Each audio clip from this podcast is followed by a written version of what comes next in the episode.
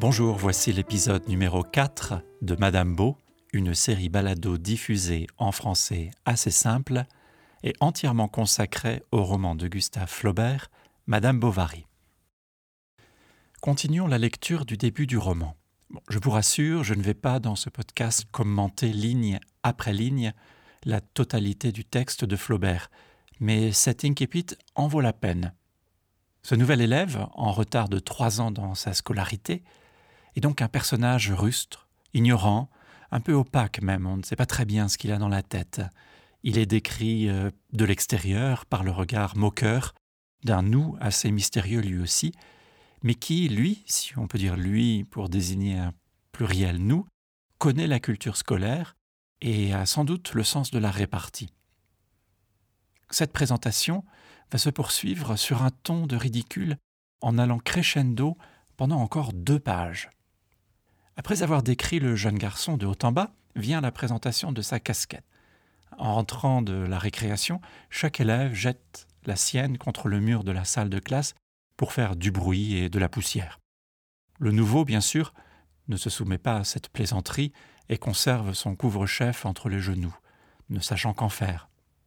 Je vais lire le paragraphe qui suit, hein, je vais lire ce paragraphe, mais avant je voudrais faire le pari que, même si vous êtes concentré, et que vous avez vérifié chaque mot de la description, vous n'y comprendrez rien. Ce que Flaubert décrit, c'est bien une casquette, mais cette casquette est d'un tel ridicule et sa description d'un tel grotesque qu'à la fin on se demande si c'est la casquette qui est improbable ou bien si c'est sa description.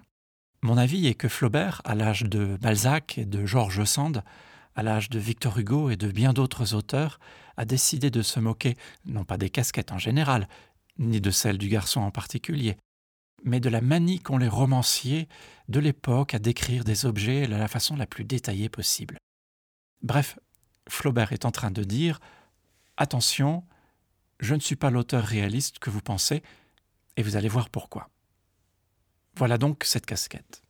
C'était une de ces coiffures d'ordre composite où l'on retrouve les éléments du bonnet à poil, du chapska, du chapeau rond, de la casquette de loutre, du bonnet de coton, une de ces pauvres choses, enfin, dont la laideur muette a des profondeurs d'expression comme le visage d'un imbécile.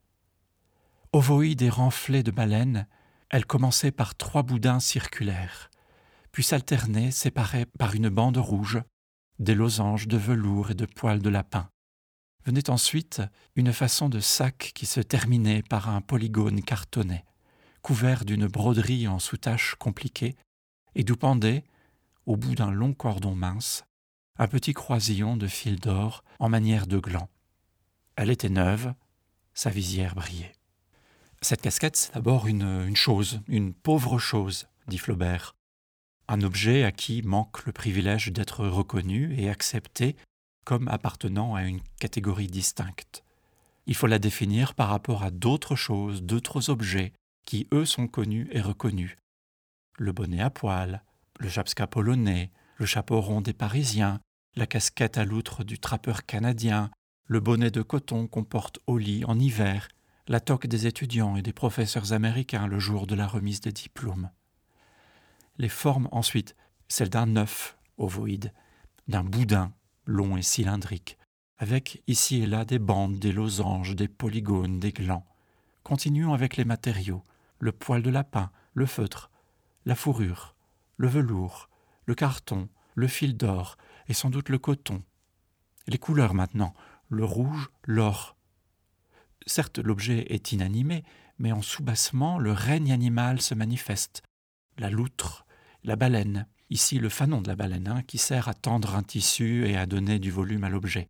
L'œuf, la saucisse, le lapin. Bref, dans cette forêt de comparaison, on a l'impression de tenir le monde entier, tous les continents, mais au final, impossible de se figurer autre chose qu'une série d'éléments dont la somme n'est qu'un immense point d'interrogation. Qu'est-ce que c'est que ce truc? Qu'est-ce que c'est que cette casquette? On lit Elle commençait par trois boudins. Un peu plus loin, puis arrive ensuite. Ces connecteurs devraient nous aider. Ils nous embrouillent.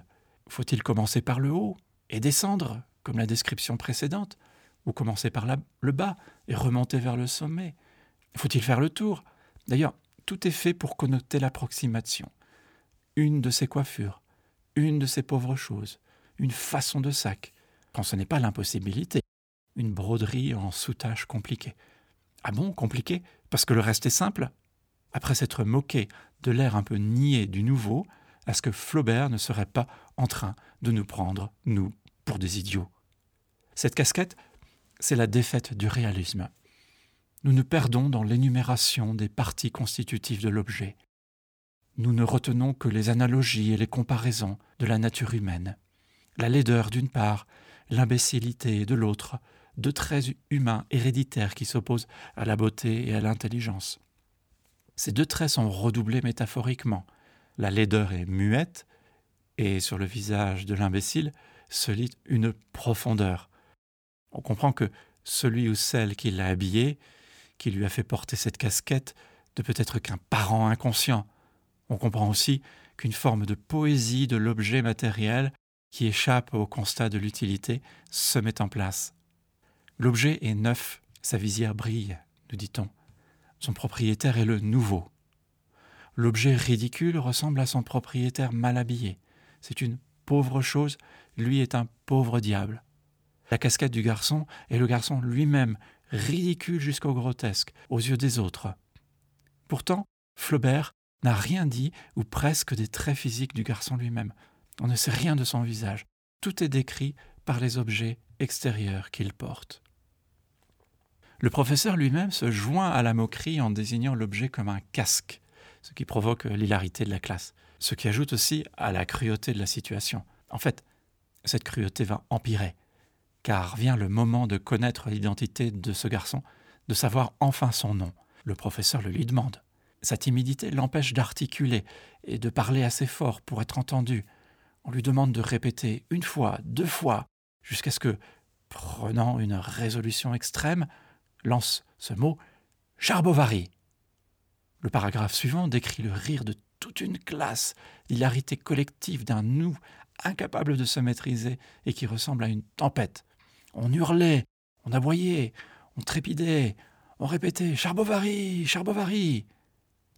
Pour son premier jour dans la société, Charles Bovary, puisque c'est de lui qu'il s'agit, est bien servi. Alors il est temps de, de s'intéresser au au premier mot du roman, nous. Nous étions à l'étude. Le proviseur nous fit signe. Il se mit avec nous dans les rangs. Ce nous, c'est un mystère. Il apparaît puis disparaît au bout de quelques pages. La quasi-totalité du roman est ensuite racontée par l'intermédiaire, un narrateur omniscient qui ne peut pas être un de ses élèves. D'ailleurs, un peu plus loin, on lit il serait maintenant impossible à aucun de nous de se rappeler de lui. Alors qui dit nous Qui est ce je dont nous fait partie et qui se souvient de ce que nous, lui inclus, ne peut se souvenir des, générations de lecteurs du roman de Flaubert se sont penchés sur cette question. On s'est demandé si Flaubert n'avait pas fait une très grossière erreur de logique narrative. On continue d'imaginer des théories. Ce qui est bien sûr, c'est que Charles Bovary émerge de ce nous, il se singularise, mais sa singularité repose sur sa médiocrité. Il est ce garçon docile, banal, modéré de tempérament. Qui est Charles Un bovin, un veau, une vache ou un bœuf, un nouveau, un bovary, un veau exclu du nous. Une autre chose intéressante est qu'au moment même où nous annonce que personne ne se souvient plus de Charles, le récit est repris par un narrateur professionnel, si je peux dire, un narrateur qui sait de Charles et qui va ensuite pouvoir sortir de cette scène d'hilarité cruelle pour raconter au lecteur à qui nous avons affaire. Le roman peut commencer.